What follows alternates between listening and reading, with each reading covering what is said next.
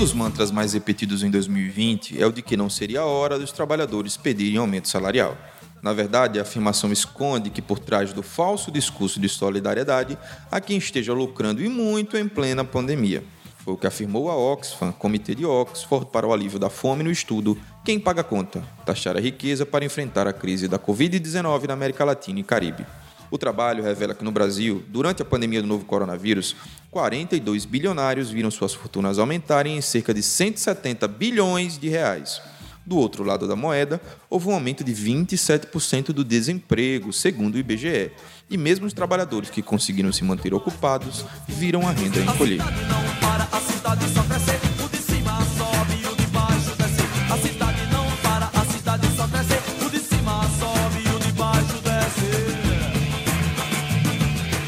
E no Tribunal de Justiça de Sergipe, como nos diz Chico Science em A Cidade, que escutamos ao fundo, quem é que sobe para que os servidores efetivos desçam?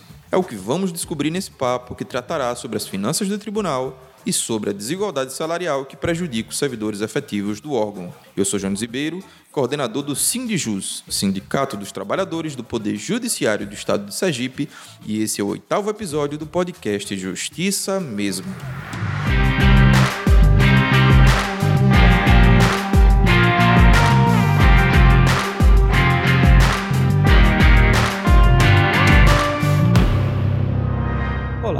Eu sou Miguel Bruno, conselheiro fiscal do Sindijus. E eu sou Sonali Ramos, coordenadora do Sindijus. Estamos chegando ao final desse ano que parece interminável. E com ele, também se aproxima a database dos servidores do Tribunal de Justiça de Sergipe, que é o mês de janeiro do próximo ano, segundo a Lei Complementar Estadual número 193 de 2010.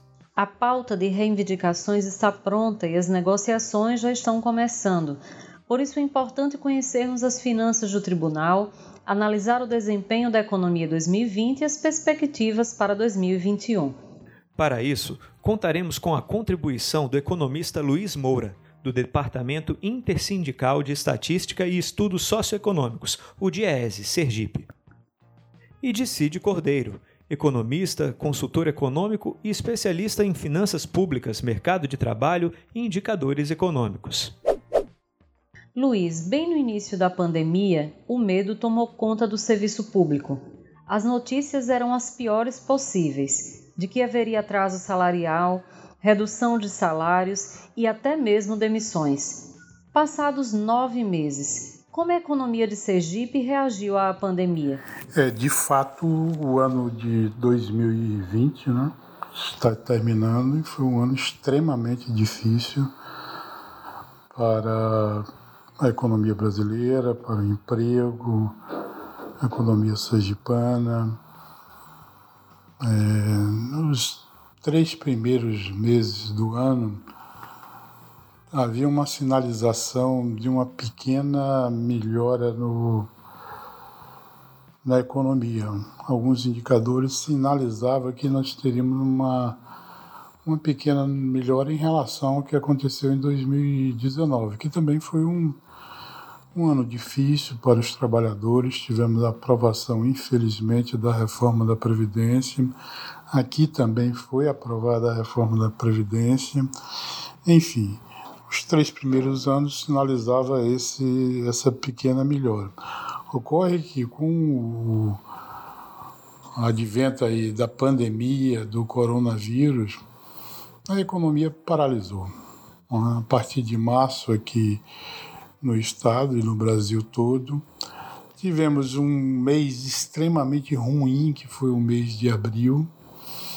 Maio também extremamente difícil, mas a partir de junho é, percebemos alguma pequena melhoria nos indicadores econômicos, principalmente os ligados ao consumo, é, turbinado aí pelo auxílio emergencial de 600 reais, que não foi por vontade do governo Bolsonaro e sim do Congresso.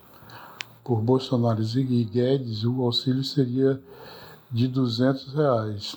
Então esse auxílio manteve um pequeno ritmo da atividade econômica, em que pese o desemprego aumentado em mais de 30 mil. Hoje nós temos em, em Sergipe 196 mil desempregados. Lá em março nós tínhamos é, 136 mil. Então teve um aumento de é, 30 mil desempregados só com a pandemia. Do ponto de vista do Estado, né, a partir de setembro nós tivemos uma, uma melhoria na arrecadação de receita própria do Estado. E em outubro, um aumento de 8% na arrecadação do, do Estado. Então, é claro que esses é, 10 meses aí da pandemia atingiu em cheio a economia sergipana e a economia brasileira. Recentemente, foi aprovada na Assembleia Legislativa de Sergipe a Lei de Diretrizes Orçamentárias para 2021, para todos os órgãos do Estado. Qual o limite legal para a fixação da fatia orçamentária que cabe ao Tribunal de Justiça? É, a Lei é, Diretrizes Orçamentárias foi aprovada na Assembleia e ela estabelece a previsão de receita total e receita corrente líquida para o estado de Sergipe. Veja que o ano de 2020 nós tivemos o auxílio aí tanto do governo federal para recuperar o FPE, como também uma ajuda financeira aos estados. Inclusive essa ajuda financeira custou o não reajuste dos servidores públicos, ou seja, para aprovar a ajuda financeira aos estados, o Paulo Guedes exigiu que eh, os governos estaduais também se comprometessem a não dar reajuste aos servidores públicos até o final de 2021.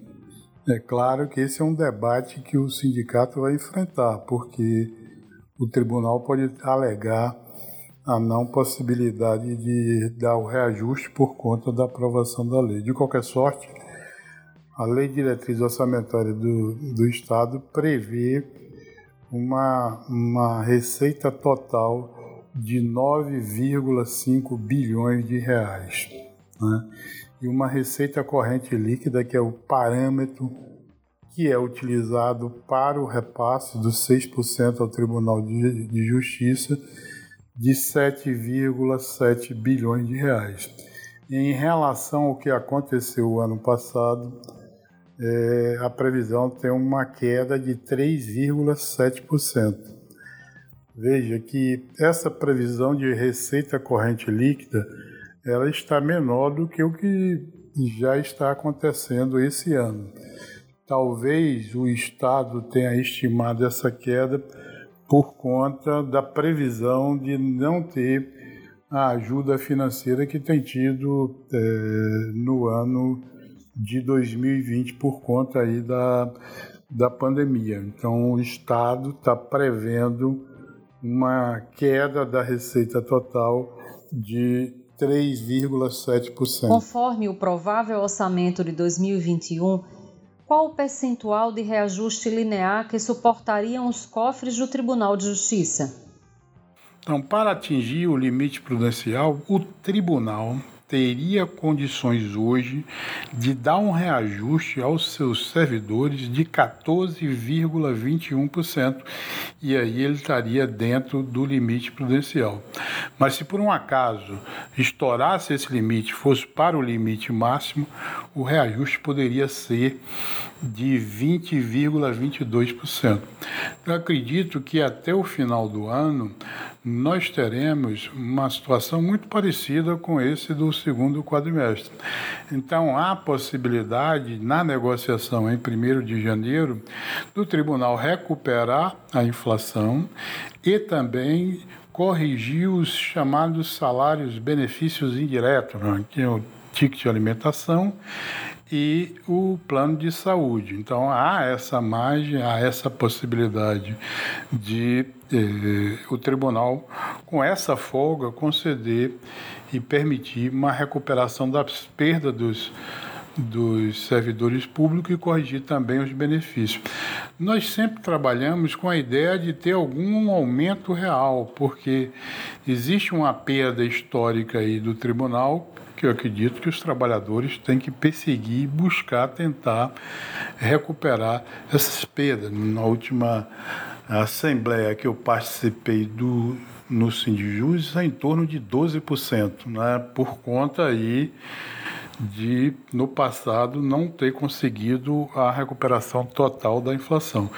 De qualquer sorte, hoje você tem uma folga para que o tribunal possa conceder um reajuste aos trabalhadores sem nenhum prejuízo maior ou comprometimento maior é, da situação financeira aí do Tribunal de Justiça, em que pese toda a, a questão da pandemia, o Estado de Sergipe está tendo um aumento da sua receita corrente líquida de 3%, um pequeno aumento, e teve queda do gasto de pessoal. Você ainda não nos acompanha? É super fácil o Justiça Mesmo está disponível no nosso site, em www.sindjus.org.br e também em diversas plataformas, como YouTube, Spotify, Google Podcast, Apple Podcasts e Deezer. Siga o Sindjus nas redes sociais através do Twitter, Instagram e Facebook. E siga o Justiça Mesmo nos principais agregadores de podcasts. O ano ainda não terminou mas algumas projeções são essenciais para os trabalhadores, como a previsão da inflação para este ano e as perspectivas econômicas para 2021. Há um consenso sobre estes dados entre os analistas? Desde a implantação do regime de metas de inflação e início da divulgação do relatório Focus, que foi em setembro de 2001, é, o Banco Central divulga semanalmente a média das expectativas do mercado, construindo assim um consenso sobre os indicadores da economia. É, esses consensos de expectativa nem sempre se confirmam. Ele pode ficar próximo ou revelar também grandes erros de projeção. Por exemplo, é, vamos ver como que o mercado, o ano passado, final do ano passado, estava vendo o, o, o 2020. Essas previsões são de 14 de novembro de 2019. Então eles estimavam que a inflação iria ficar em 3,60 e deve ficar em 3,20. Aqui ficou próximo. O PIB estimavam crescer, que a economia cresceria 2,17 e, na verdade, deve apresentar uma queda aí variando de 4 a 5%.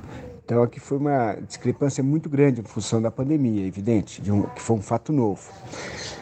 O câmbio, é, eles estimavam lá em novembro de 2019 que iria fechar agora, em dezembro de 2020, em R$ 4,00. Está fechando em R$ 5,45, provavelmente.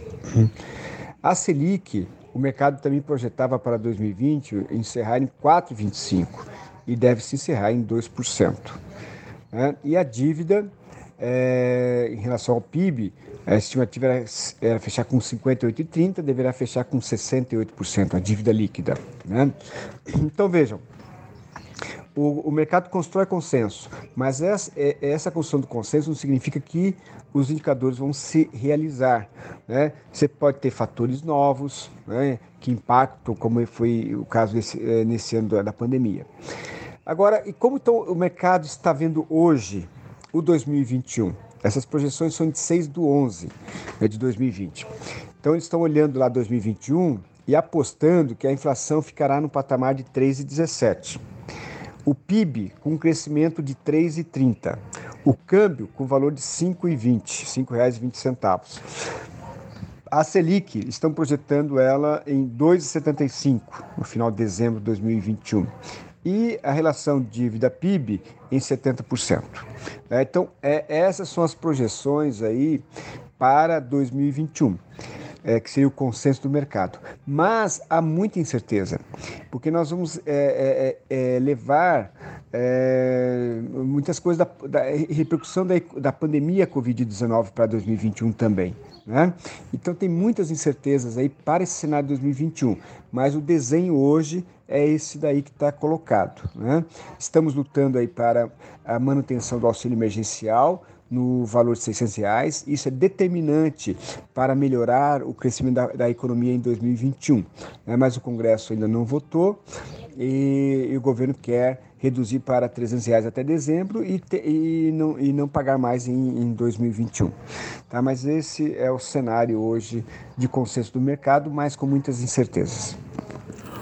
O cenário da campanha salarial né, desse ano, né, que parte de 1 de janeiro, ele tem um complicador que é a lei eh, que proíbe o reajuste do salário dos servidores. Há toda uma discussão em cima disso, porque na realidade o Poder Executivo aí eh, não poderia estar interferindo na execução orçamentária do Poder Judiciário. E mais, eh, o Poder Executivo Federal aprovar né, uma, um congelamento de salário dos estados. Então, essa, essa discussão, esse debate pode vir à tona na questão salarial. Mas veja, como eu disse antes, há uma folga é, grande para poder discutir o salário do, dos servidores. O Estado de Sergipe, nessa crise, ele aumentou sua, sua arrecadação e diminuiu muito as, as despesas. Veja que o ano passado foi é, aprovada a reforma da Previdência do Estado de Sergipe, que passou a valer a partir de, de abril. Com isso, o Estado né, teve uma economia de gasto com os aposentados e, e, e pensionistas e um aumento de receita do Fundo de Previdência que nós estamos estimando aí em torno de 53 milhões de reais mês. Ou seja, diminuiu a despesa porque passou a taxar os aposentados que ganham entre mil e o teto da Previdência em 14%, e aumentou a receita do Fundo de Previdência, porque justamente os aposentados passaram a contribuir com o Fundo de Previdência. Então, essa folga vai produzir uma economia de algo próximo aí a 700 milhões de reais por ano. É uma economia para o Estado, mas é claro que isso atinge o bolso dos servidores e também dos servidores do judiciário. Por outro lado, nós temos uma, uma inflação, uma perspectiva de inflação em torno de 5% a 5,5%. Na, na inflação até o momento, do, em 12 meses, do período de novembro do ano passado até outubro desse ano, o INPC está em 4,77%. Então, nós estamos estimando aí que até o final do ano a inflação fique em torno de 5%, 5,5%, o que é um número significativo. Né? E quando você olha o, os alimentos, tem tido aumentos que pesa no bolso de principalmente de quem ganha quem ganha menos. A cesta básica calculada pelo Diese aqui em Aracaju, nos 10 primeiros meses do ano, teve um aumento de 25%. Só no mês de outubro nós tivemos um aumento dos preços do, da cesta básica de 3,5% e nos 10 meses 25%. Quando você olha os últimos 12 meses, os alimentos subiram 35%. E aí são gêneros básicos: carne, leite, arroz, feijão, pão, o conjunto dos 12 produtos que o Diese pesquisa. Essa referência é muito boa para a discussão por exemplo, da discussão do ticket de alimentação, que é de tentar conseguir um aumento para o ticket de alimentação maior do que a inflação, dado que o peso dos alimentos eh, tem sido significativo e o aumento também tem sido eh, substancial nesse, nesse período.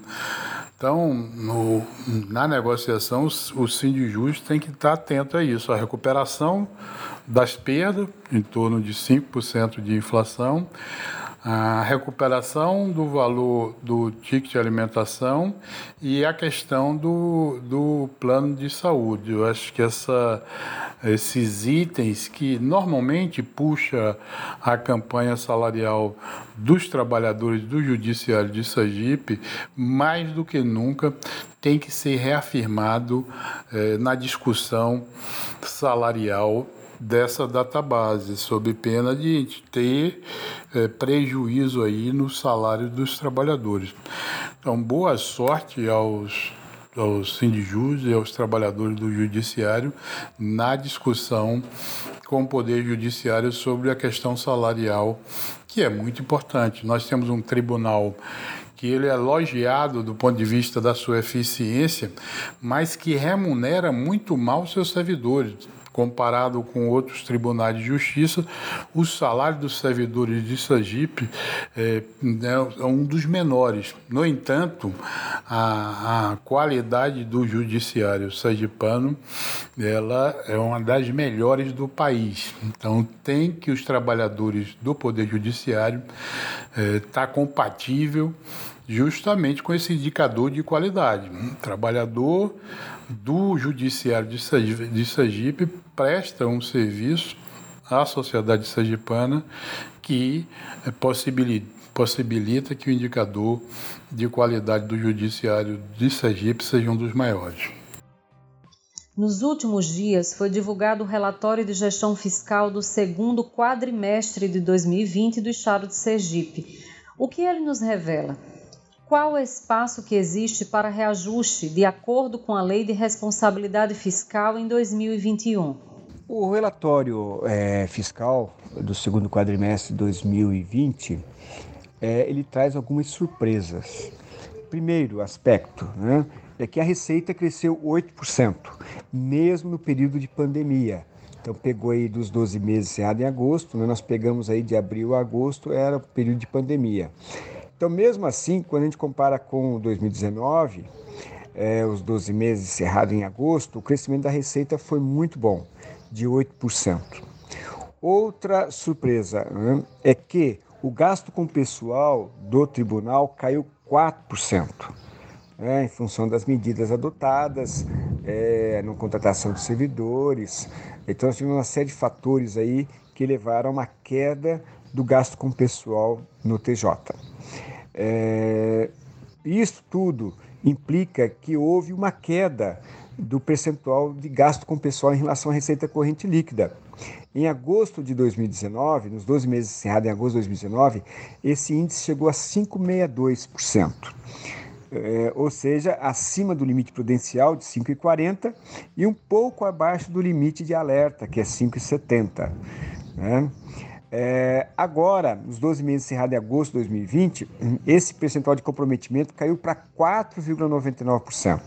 Foi uma queda expressiva do índice de gasto com pessoal em relação à receita corrente líquida, como prevê aí os limites da lei de responsabilidade fiscal.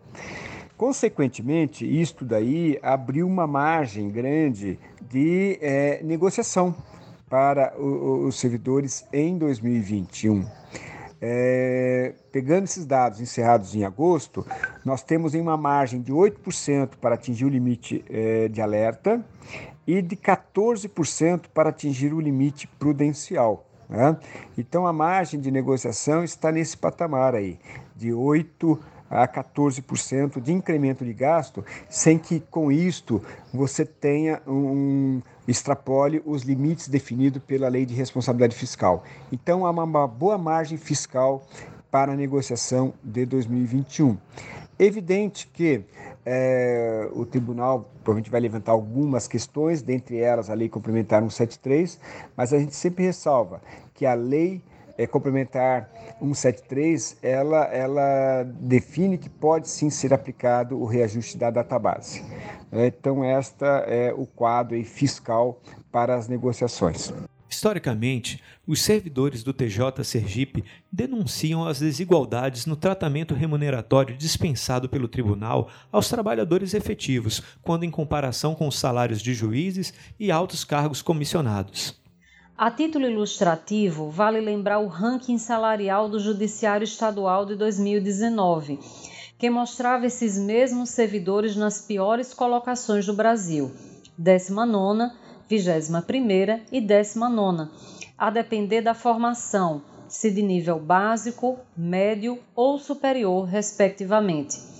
Entre as despesas com o pessoal do tribunal, Cid, qual o tamanho da fatia dos gastos com os servidores efetivos, cargos comissionados e magistrados?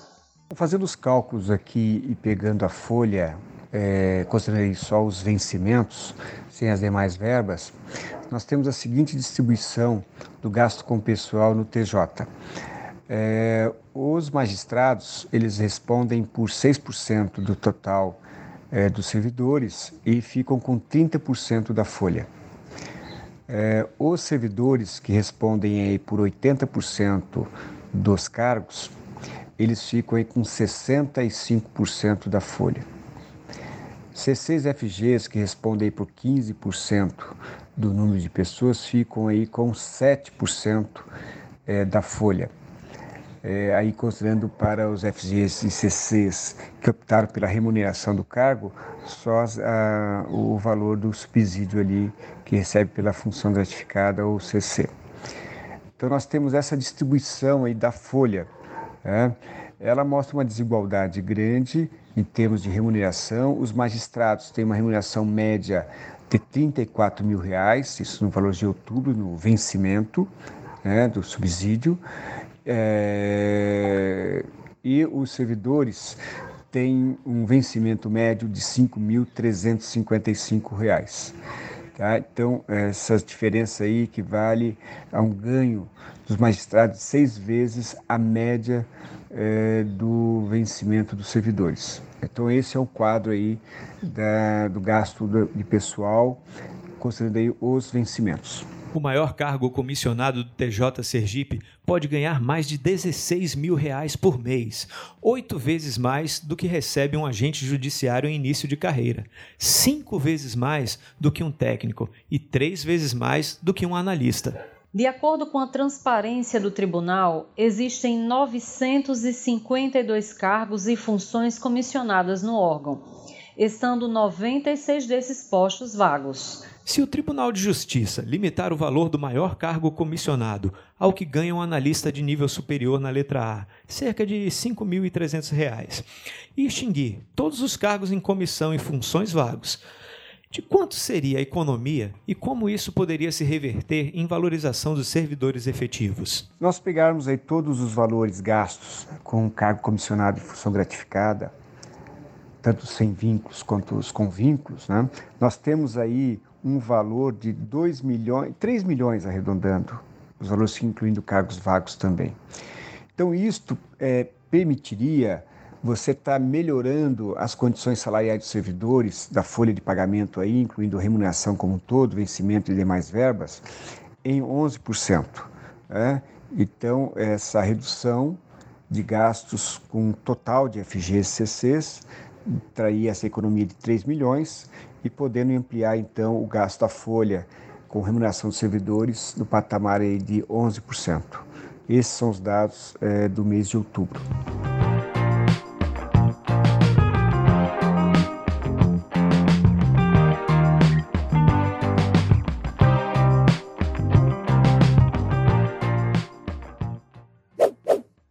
Assim encerramos mais um episódio do podcast Justiça Mesmo agradecendo a você que nos acompanhou até aqui. A gente se despede te convidando para ouvir o próximo episódio, que falará sobre a campanha salarial deste ano e para compartilhar o Justiça mesmo com todo mundo.